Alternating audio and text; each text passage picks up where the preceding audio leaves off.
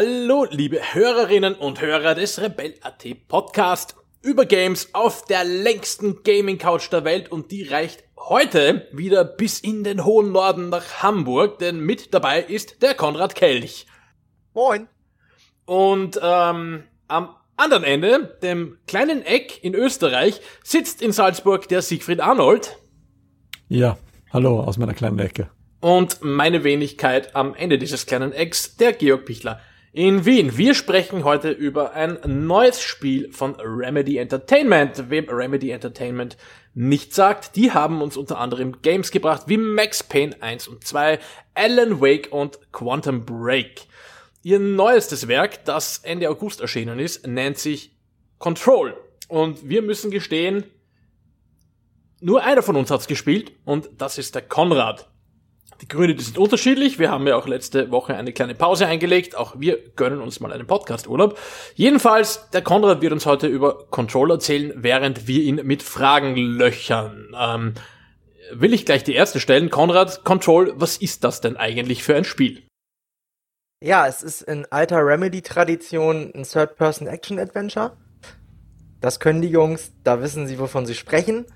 Und es ist auch in alter Remedy-Tradition ein Third-Person-Action-Adventure, was in einer etwas weirden alternativen Realität angesetzt ist und was das sogenannte das Spielgeschehen um ja, sagen wir mal extraterrestrische, anormale, paranormale Elemente erweitert.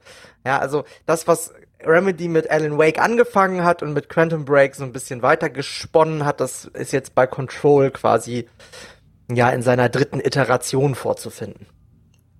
Ähm, was ist denn die Handlung eigentlich von, von diesem Spiel? Also ich habe ein paar Reviews gelesen, ich habe ich hab gehört, es geht um eine gewisse Jessie, äh, in eine Inspektorin für das Federal Bureau of Control, aus dem sich wohl der Spielname ableitet, aber was tut die? Was ist das für eine Welt?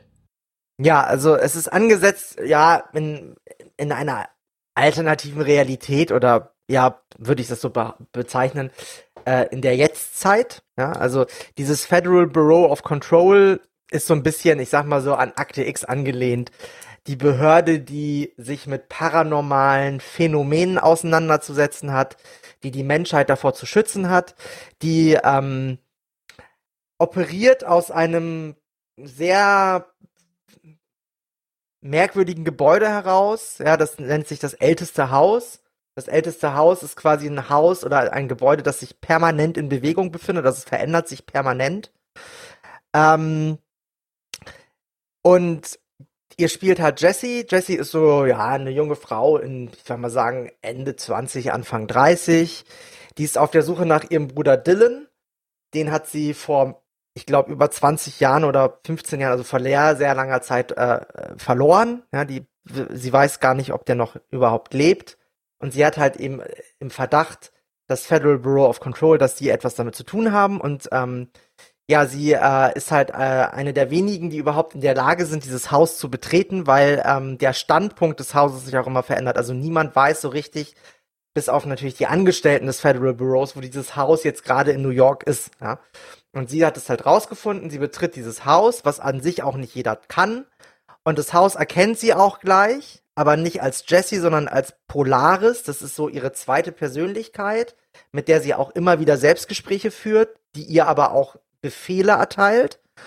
Und sie kommt in diesem Haus an und es ist niemand da. Also es gibt keine Empfangspersonal, es gibt keine Wachen, sie kann einfach durchgehen und ihre innere Stimme befiehlt ihr halt zum Büro des Direktors zu gehen. Der Direktor ist klar, das ist der Chef von dieser, von dieser Institution.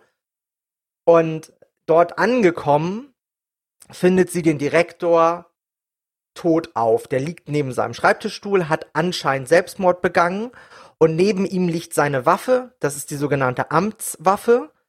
Und diese Amtswaffe hat eine Besonderheit, nämlich wer die Amtswaffe besitzt, ist automatisch der Direktor dieses, dieser Institution und der äh, befehlt quasi dann alle Angestellten.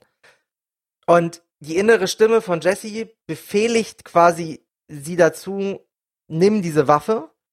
Und sie nimmt diese Waffe und so ein bisschen wie Thors Hammer kann nicht jeder diese Waffe nehmen, sondern nur derjenige, der, der ihr ebenbürtig ist. Ne? So wie auch das Excalibur-Schwert nicht jeder aus dem Stein ziehen kann, kann sie halt diese, kann auch nicht jeder diese Waffe nehmen. Sie kann diese Waffe aber nehmen. Dann kommt so eine Art Zwischensequenz in der alternativen Dimension.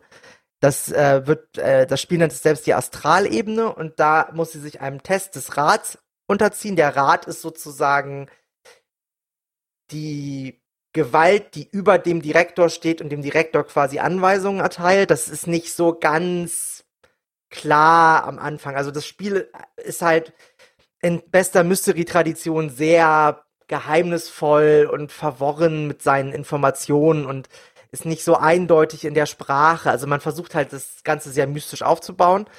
Aber auf jeden Fall, sie hat halt die Amtswaffe und sie besteht diesen Test und jetzt ist sie die neue Direktorin des Federal Bureau of Control, was an sich schon Widerspruch ist, denn sie ist ja dahin gegangen, weil sie gegen das Federal Bureau of Control vorgehen möchte, weil sie ihren Bruder sucht ja, und glaubt, dass dieses Federal Bureau etwas damit zu tun hat, dass ihr Bruder verschwunden ist und ist eigentlich eine Gegnerin dieses, dieses Büros. Na gut, also sie ist halt angekommen, sie hat die Waffe und äh, dann fängt das Spiel quasi an, ja, dann beginnt quasi das Narrativ. Und äh, ja, äh, eure Aufgabe ist es halt, dieses, dieses Gebäude zu erforschen. Eure Aufgabe ist es, den Bruder zu finden und eure Aufgabe ist es halt, rauszufinden, warum dieses Gebäude verlassen ist. Ja, und ihr werdet sehr schnell feststellen, dieses Gebäude ist nicht nur verlassen, es ist auch besetzt von einer paranormalen Macht, die wird das Zischen genannt. Man hört die auch immer, weil sie so zischt.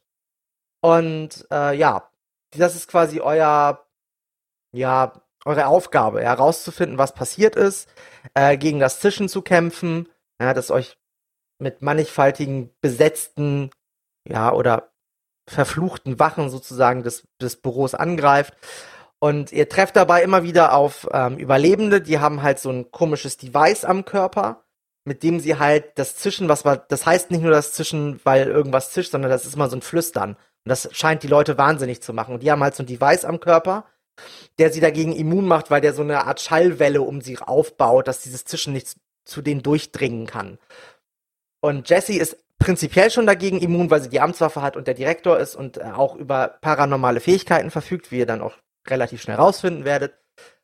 Und ja, dann beginnt das Spiel sozusagen. Also ihr werdet relativ schnell am Anfang werdet ihr auf den Hausmeister treffen, der ja, also ich sag mal so, wenn man nett ist, will man sagen, hat nicht alle Tassen im Schrank. Äh, Jesse sagt es selber, ähm, wenn man jemanden verdächtigt, der größte Soziopath in einer Institution zu sein, dann wäre es wahrscheinlich dieser Hausmeister. Ja, das ist halt auch eine sehr komische Figur.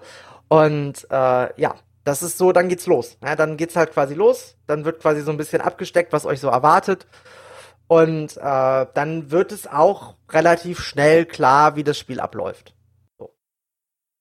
Äh, das Ganze klingt jetzt sehr verwirrend und ich habe erst in, in einigen Reviews gelesen, dass sich die Handlung ein bisschen so zusammenstückelt aus der Abarbeitung von Urban Legends, so paranormalen Legenden etc. pp. Und dass das alles für sich sehr weird ist. Und es gibt einige Tester, die haben, das die feiern das Spiel dafür, dass es diese Weirdness einfach so umarmt. Ähm, aber es gibt auch Kritik, dass die Handlung irgendwie so kann, nicht so wirklich ein großes Ganzes gibt. Wie hast denn du das erlebt? Gibt es einen roten Faden oder eher nicht? Oder ist das mehr Stückwerk?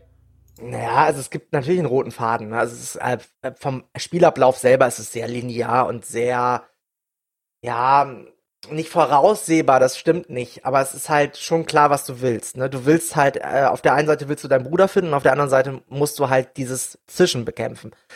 So, äh, von der Handlung selber ist es so, dass das Spiel von der Erzählweise her sehr untypisch vorgeht für ein Action-Adventure. Ja, zum Beispiel, wenn du dir als ein neues Tomb Raider anguckst, das ist auch sehr linear erzählt und es ist auch von der Erzählstruktur her ziemlich straightforward. Ne? Da ist quasi so die Handlung erzählt sich da, die baut immer aufeinander auf. Ne? Das ist bei Control nicht so.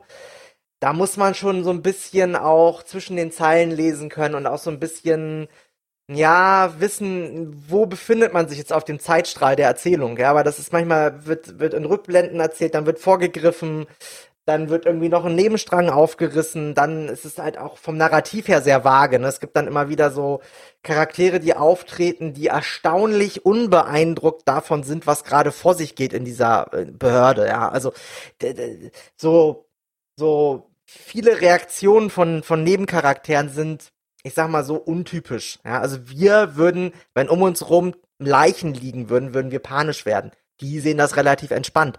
Das sind so, das wird ganz oft mit Erwartungshaltung gespielt und das kann manchmal ganz cool funktionieren, weil man dann so selber so ein bisschen in so eine Sackgasse kommt und dann sich das alles so um 180 Grad dreht und man dann quasi mit einer Erkenntnis wieder rauskommt. Es kann aber auch dazu führen, dass man einfach stellenweise echt verwirrt zurückbleibt. Und ähm, ich finde halt, wenn man so Mystery-Fan ist oder schon mal eine Akte X-Folge gesehen hat oder Paranormal Activities oder äh, X-Factor oder äh, äh keine Ahnung, äh, eine Staffel Lost gesehen hat oder so, dann erwartet einen da jetzt von der Erzählweise, von der Erzählstruktur, vom Narrativ, von den Motiven, Klischees, ja, den Tropes, die benutzt werden, jetzt nicht so wahnsinnig viel Neues, aber es ist ganz nett ineinander gewoben und es ist halt so, es gibt so besetzte oder ich sage jetzt mal verzauberte oder paranormale Objekte, die muss Jessie quasi von ihrer bösen Macht befreien und dann gewinnt sie eine neue Fähigkeit. Und das sind halt teilweise echt absurde Sachen. Ja? Ich, das ist ein Kühlschrank zum Beispiel oder ähm, äh, dann gibt's das Telefon, was sie finden kann. Ja, das Telefon ist so die, die, der Draht zur, ähm, ja, ich will jetzt nicht sagen, zum Geist des Vorgängerdirektors, also von, von Trench, das ist der Direktor, den sie quasi beerbt, ne, der der tot neben dem Schreibtischstuhl schlägt. Aber das ist quasi ihre Hotline direkt zu dem, zu dem Erfahrungsschatz des, des vorigen Direktors und auch des Direktors davor. Und das ist da manchmal schon so ein bisschen, also das, das muss sie auch, diese, diese Hotline muss sie auch, dieses, dieses, ja, dieses Telefon muss sie auch ähm, befreien, um es nutzen zu können. Und dafür geht sie dann in so ein, ja, in so ein, muss sie in so ein Motel und dieses Motel taucht halt im Spiel immer wieder auf. Und diese, in dem Motel muss sie immer so ein kleines Rätsel lösen. Das ist meistens total trivial, ja. Also da muss sie irgendwie, keine Ahnung, äh, das eine Zimmer sieht so aus, das andere Zimmer sieht so aus und die muss quasi die beiden Zimmer genau gleich einrichten, um weiterzukommen. Das sind immer so kleine Mini-Rätsel, die jetzt auch nicht wirklich anspruchsvoll sind, die manchmal auch ein bisschen verwirrt erzählt werden.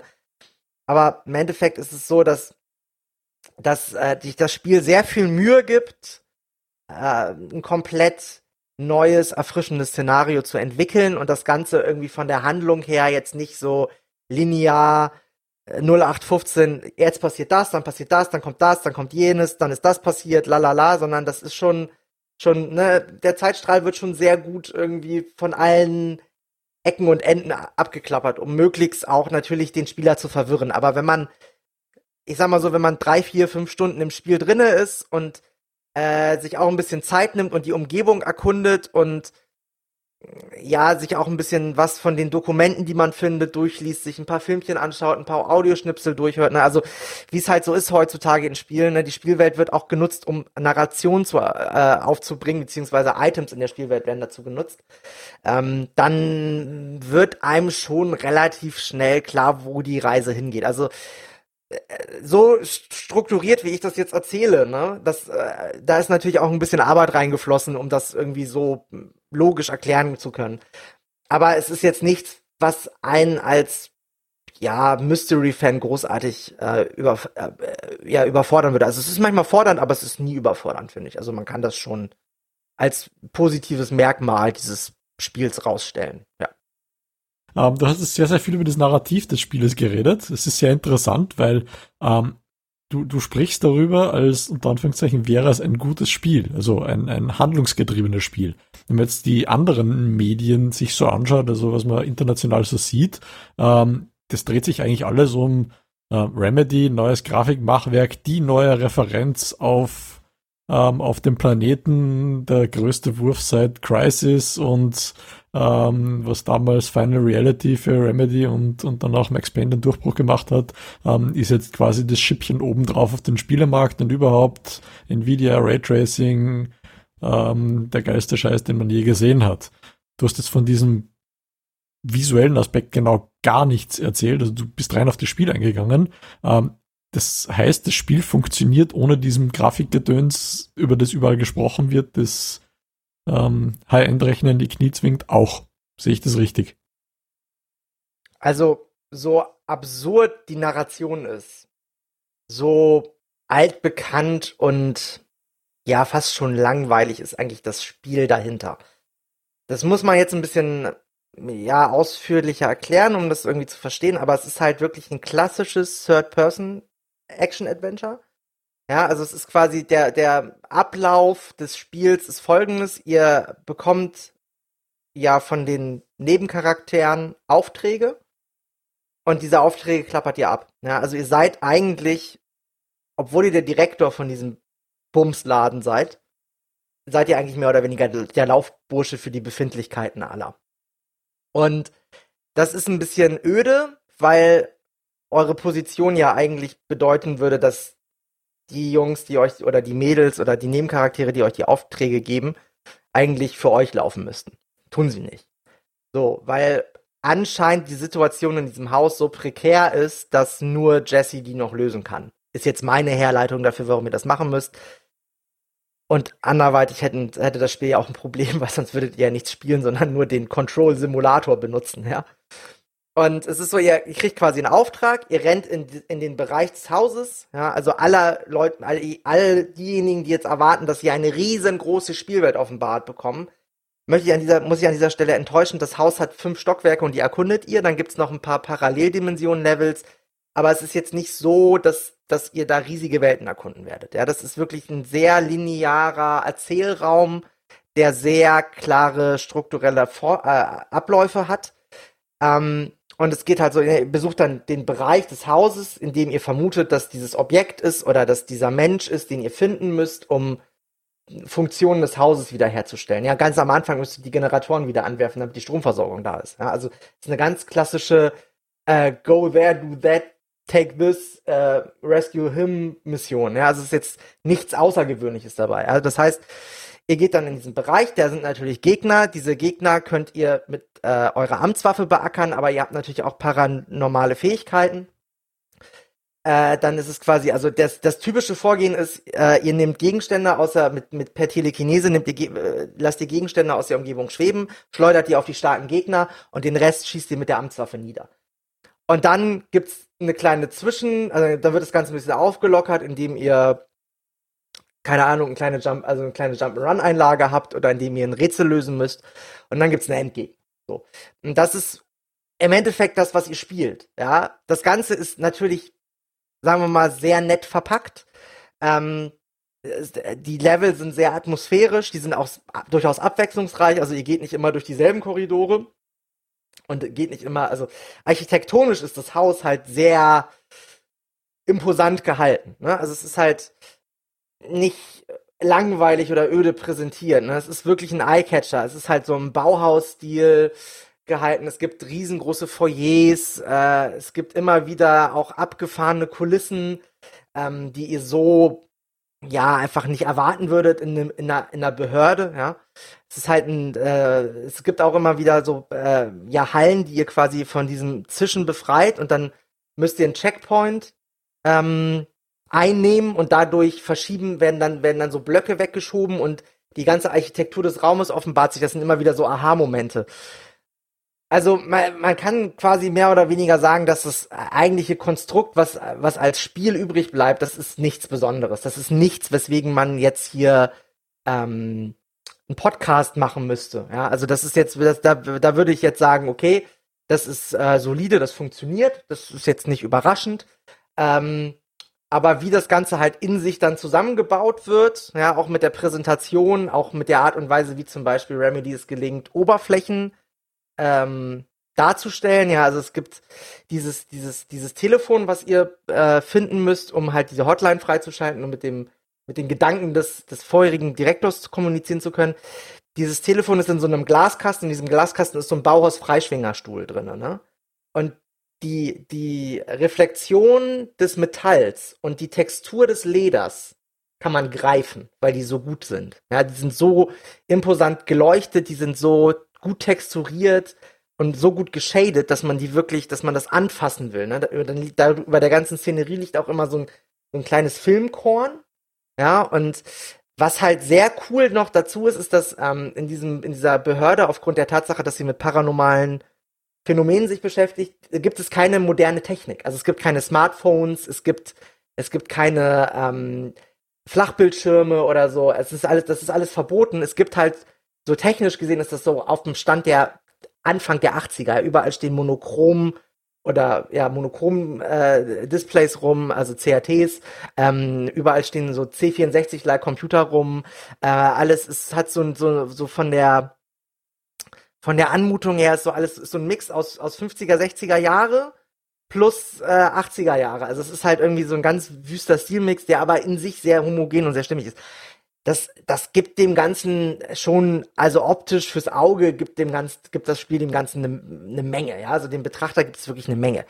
Und es gibt auch immer wieder Gemälde, die angelehnt sind an, an, an ähm, Klassiker äh, des Expressionismus, äh, aber auch des Naturalismus. Ja, also das ist halt, das ist halt durch die Bank weg sehr anspruchsvoll designt. Also das siehst, das kann ja Remedy auch. Ne? Remedy ist ja ein Studio, das wirklich, was Art Design angeht, ich glaube, mit jedem Titel in irgendeine Richtung immer nochmal die Grenzen neu gesetzt hat. So und auch von der Beleuchtung her, von der Art und Weise, wie der Raum erzählt wird, ne, wie dann halt gewisse Sachen auch im Dunkeln gelassen werden.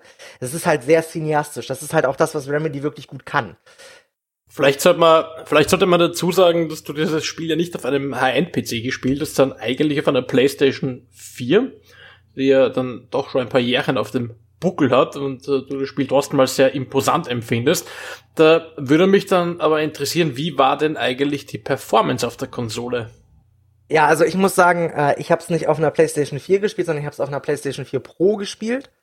Das ist schon mal ein wichtiger Aspekt, weil ich würde davon abraten, dieses Spiel auf einer PlayStation 4 oder einer Xbox One zu spielen.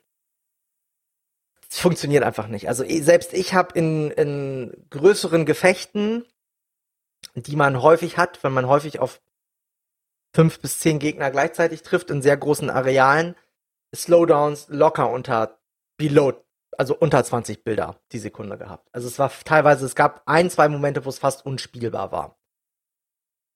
Das ist jetzt aber nicht ein Dauerzustand. Das ist hat keine Ahnung. Ich habe das Spiel jetzt sieben Stunden gespielt. Das waren vielleicht zehn Minuten davon. Ja? Aber es ist halt durchaus so, dass es, ich sag mal so, es gibt Titel, die sind deutlich besser optimiert und grafisch jetzt nicht schlechter, gefühlt nicht schlechter. Ja? Es ist nicht so wahnsinnig gut optimiert. Gerade, ich meine, also Remedy war ja bis vor zwei Jahren oder drei Jahren, glaube ich, 2016 ist, das, ist die Ehe, glaube ich, gebrochen geschieden worden, war das ja ein Microsoft-exklusives äh, Studio. Und ja, ich sag mal so, man merkt halt, dass, dass wahrscheinlich einfach Remedy auch nicht so die Erfahrung mit der PS4 hat, obwohl es ja architekturmäßig sehr nah an der Xbox ist, aber man kann, also wenn man es auf einer Konsole spielen will, sollte man mindestens eine PS4 Pro haben. Am besten hat man eigentlich aber eine Xbox One X, ja, also sprich, äh, das die momentan stärkste Konsole am Markt. Aber wenn man es auf dem PC spielen will, so was ich bis jetzt gelesen habe, ähm, sollte man eigentlich unter einer RTX 2080 gar nichts im Rechner haben. Sonst wird's echt jaggy oder man muss halt runtergehen mit Details und so weiter. Ähm, ich kann jetzt auch nicht sagen, auf welchem Detaileinstellungsniveau die PlayStation 4 Pro Version ist, aber grafisch ist es auf jeden Fall beeindruckend. Ah, weil du sagst, unter äh, seiner 2080 sollte man es nicht machen. Ähm, es gab da einige Reviews, wenn du eine 2080 Ti hast und ähm, die Settings auf halbwegs hoch stellst und, und Raytracing einschaltest, dann hast du gerade mal so irgendwie mit Biegen und Brechen 60 Frames. Jetzt stellt sich die Frage, ähm, nachdem du so auf einer Konsole gespielt hast, warum zum Geier sollte man sich eine 1200 Euro Grafikkarte anschaffen, wenn ich dann mit unter 60 FPS spiele? Hältst du das für sinnvoll? Also jetzt, jetzt egal wie das Spiel aussieht, ähm, das wird ja dann eine Ruckelpartie. Ich meine, da, da habe ich doch lieber, dass das Spiel schlechter aussieht. Ähm, auf dem Fernseher, auf der Couch, auf der Konsole sieht es weiter weg und, und genieße da eher das Spiel, als dass ich da ein, ein Stutterfest habe mit, mit sündhaft teurer Hardware. Das ergibt ja keinen Sinn. Ja, also ich sag mal so, es ist meiner Meinung nach sinnvoller 60 Frames oder stabiler 30 Frames zu haben, also ohne Dips below it oder so, ne? Weil ähm, die Gefechte werden halt durchaus schnell unübersichtlich. Ne? Das ist halt leider auch so ein bisschen der Nachteil der, ähm, der Art und Weise, wie Remedy halt die Gefechte angelegt hat, denn die Gegner sind nicht besonders clever. Also es ist jetzt nicht so, dass die Gegner-KI auf einem besonders hohen Niveau ist, sondern das ist mehr so, ja, die können ausweichen und ja, die können auch in Deckung gehen, aber eigentlich war es das schon, weil meistens laufen sie direkt auf dich zu. Mm, das Spiel versucht halt an auch Komplexität und Schwierigkeit dadurch reinzubekommen, indem sie einfach die Gegneranzahl erhöhen oder ja, die stärkere Gegner äh, auf den auf den Schirm zu zaubern, ne? weil Jesse hält persönlich, also hält wenig aus, ne? Die hält irgendwie keine Ahnung drei, vier Treffer hält die schon aus, aber danach ist sie tot. Ja, man, man muss auch dazu sagen, dass das Spiel kein Auto-Heal hat, sondern man muss sich quasi das Heal von getöteten Gegnern besorgen. Das sorgt für eine gewisse taktische Tiefe, weil man dann ganz oft irgendwie mit dem letzten bisschen, was man noch hat, in die Offensive gehen muss oder beziehungsweise sich irgendwie möglichst schnell in Bereiche des Levels bewegen muss oder des Schlachtfelds bewegen muss, wo man schon Gegner getötet hat, damit man dann äh, wieder ähm, ja, einen neuen sich äh, erholen kann. Ja, ich, ähm, war, war jetzt gerade ein bisschen irritiert, du sagst, es verleiht taktische Tiefe, wenn es keinen Auto-Heal gibt. Also ja, Früher gab es kein Auto-Heal in allen Spielen. Also es ist ja, für mich wäre das eigentlich selbstverständlich, dass in einem, in einem ja, in, in einem Spiel dieses Genres kein Auto-Healer, dass, dass du es herausstreichst. Bist du auf Konsolen nichts mehr anderes gewohnt? Nein, weil heutzutage ist halt jedes, jedes, äh, ich meine, es ist ein AAA äh, Third-Person-Adventure, das hat eigentlich, ähm, Action-Adventure, das hat eigentlich äh, Auto-Heal. Das ist eine zu erwartbare Spielfunktion, die es nicht hat. Und deswegen sollte man das schon rausstellen. Und man sollte auch rausstellen, dass das Spiel sich wahnsinnig Mühe gibt, so eine komplexe Charakterentwicklung und eine komplexe ähm, ja, Loot-Mechanik da reinzubringen. Was mh, mm, auch durchaus motivierend ist. Also ich möchte jetzt nicht äh, sagen, dass das Staffage und aufgesetzt ist, aber es ist halt manchmal merkst du den Unterschied nicht.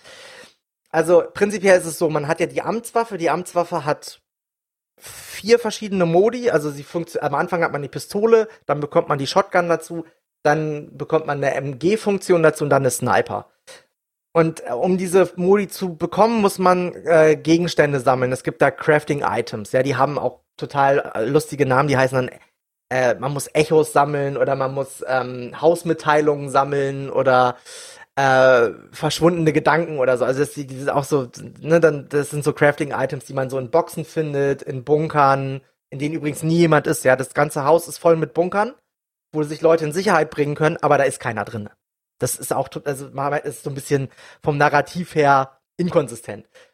Aber um nochmal darauf zurückzukommen, was ist, was so, was so die, die, die äh, Rollenspielelemente angeht, ne, man, man, kann dann halt die Waffe weiter craften, dann kann man, äh, gibt so Modifikationsslots für jeden dieser Modi. Ähm, die kann man dann auch noch mit äh, ja, Modifikationen, die man im Kampf für äh, besonders starke Gegner bekommt oder die man auch in irgendwelchen Boxen findet oder die auch einfach im Level verstreut sein können. Also das, die Level zu erkunden lohnt sich immer, weil man findet immer irgendwo noch mal was.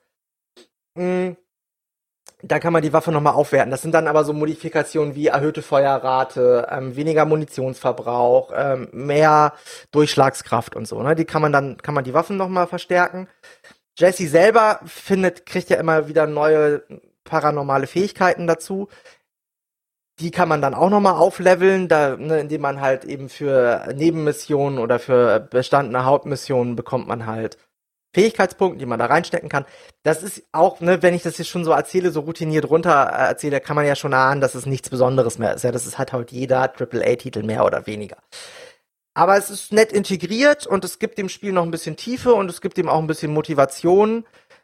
Leider, meiner Meinung nach, ist es nicht ganz zu Ende gedacht, denn es gibt gewisse Räume in dem, in, in, in dem, in dem Büro oder in, in, in, in der Behörde.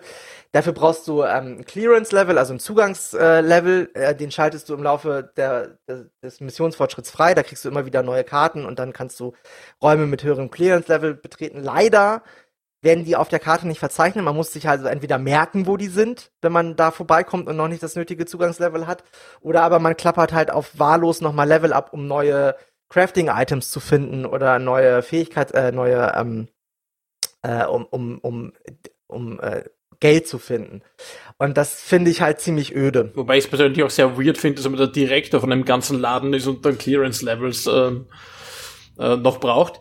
Ähm, ja, das ist auch so ein Widerspruch. In eine, ein, eine Frage, ähm, ein, ein Ding, das mich noch interessiert wird. Du hast das des Öfteren über die Gegner gesprochen. Ähm, was sind das für Gegner? Auf, auf wen trifft man da? Und sind diese Gegner klug und herausfordernd? Oder sind die mehr so, ich laufe auf dich zu und du brauchst nur Reflexe, Dinger?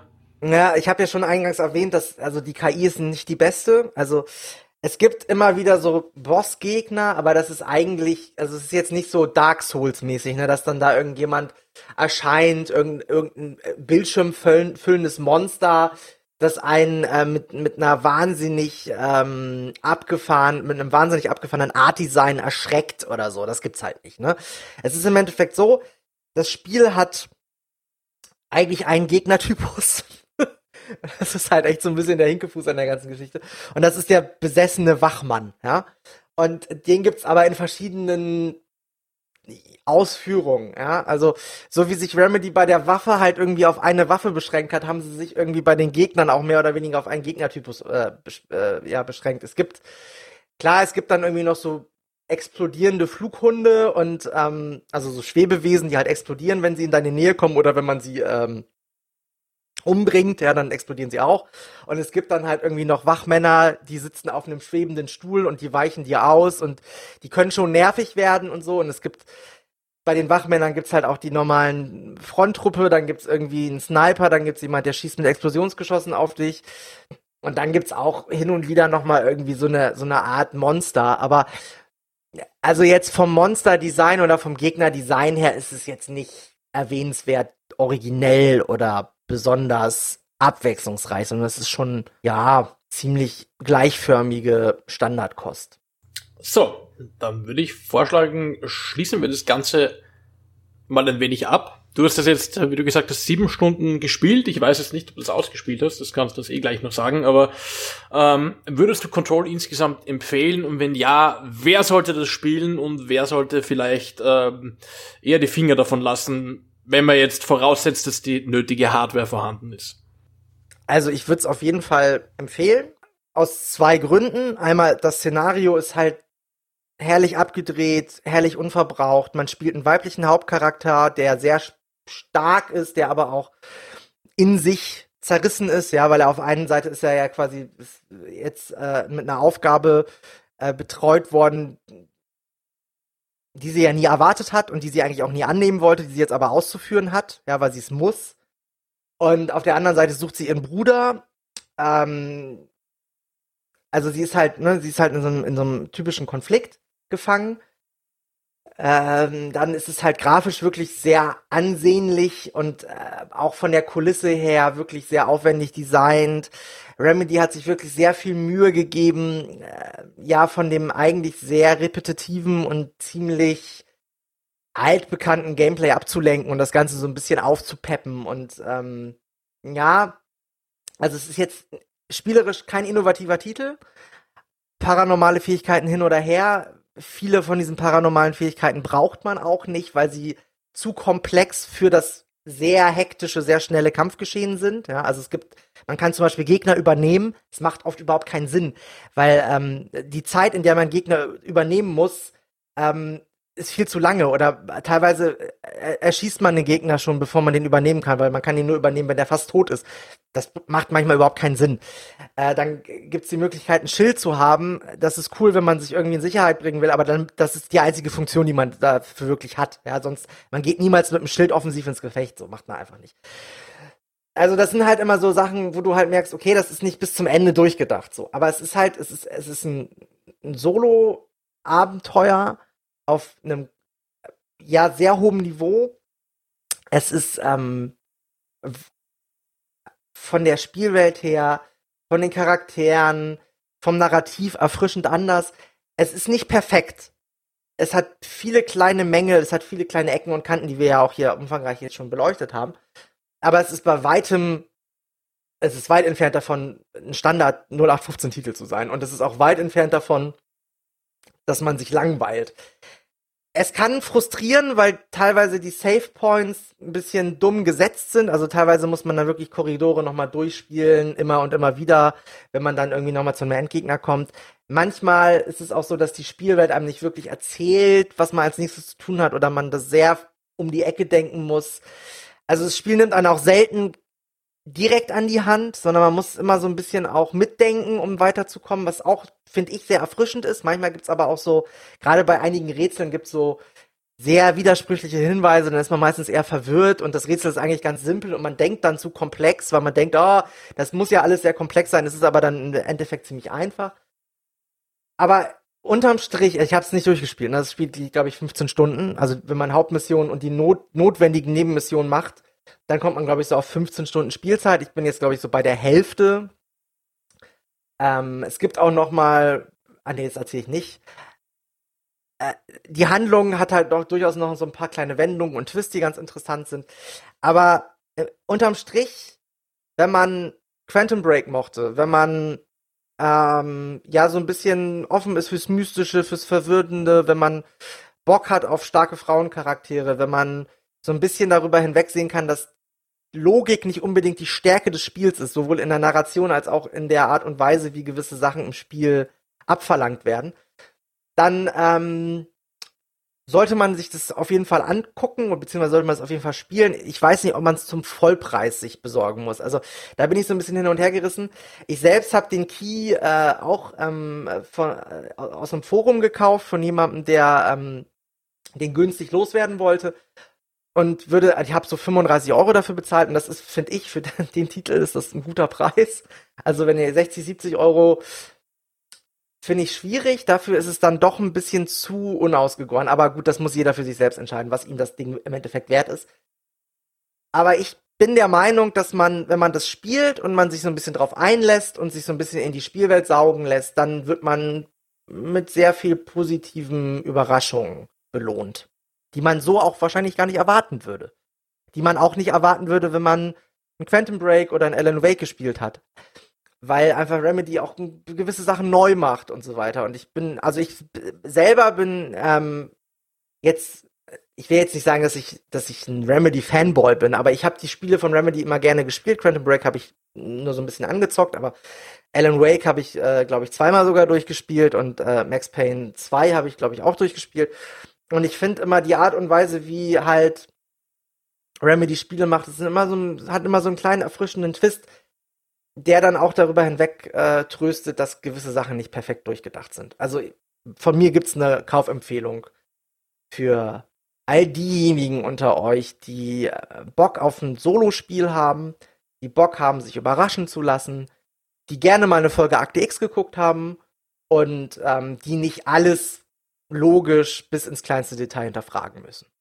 So, das heißt, auf der längsten Gaming Couch der Welt gab es jetzt auch das längste Games-Fazit der Welt. Ähm, ähm, liebe Hörerinnen und Hörer, ich hoffe, ihr hattet Spaß beim Zuhören und wisst jetzt, ob ihr euch Control ansehen werdet oder nicht. In diesem Sinne, ähm, ja, bleibt uns treu, kommentiert auf rebell.at zu unserer neuesten Folge oder älteren Folgen. Ähm, Folgt uns, wo immer ihr wollt und könnt. Wir sind zu finden auf so ziemlich allen relevanten Podcast-Plattformen. Spotify, Apple Podcasts, äh, Stitcher, schlag mich tot. Ähm, ihr könnt uns auch auf Twitch beim Spielen zusehen. Ihr könnt auch mit uns spielen. Dazu müsst ihr eigentlich nur auf unseren Discord-Server finden, ähm, wo wir des Öfteren am Abend rumlungern und zwar unter rebella.t slash Discord und natürlich gibt's uns auch auf Facebook, auf YouTube und auf Twitter. Ähm, ja, dann hoffe ich, ihr freut euch schon auf unsere nächste Folge, die voraussichtlich am nächsten Sonntag um 18 Uhr erscheinen wird. Und ja, bis dahin, habt's doch fein und tschüss. Tschüss. Ciao.